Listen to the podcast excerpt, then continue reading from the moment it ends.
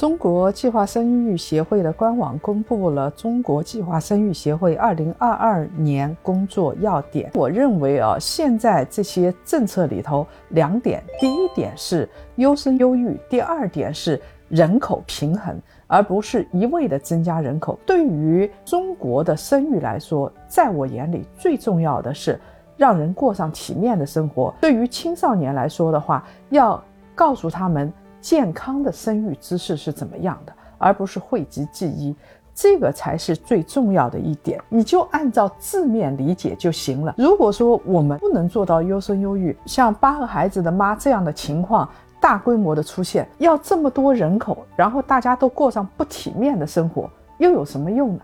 这是我一以贯之的观点。第二个，我想说的是，很多人在担心。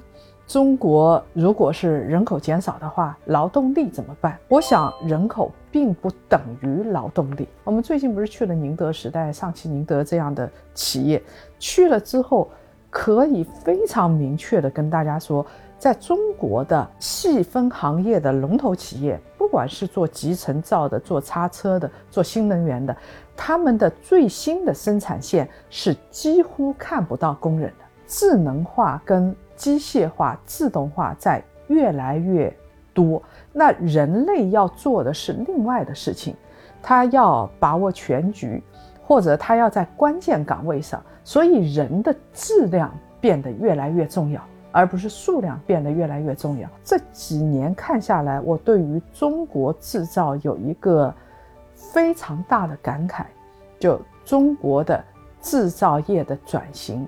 尤其是机械化、自动化的转型，已经远远的超过大多数人的预期。所以，企业为了应对这个人口情况，已经在做这个调整。让企业去做，企业会做出最有利于经济发展的调整。我们不要去杞人忧天。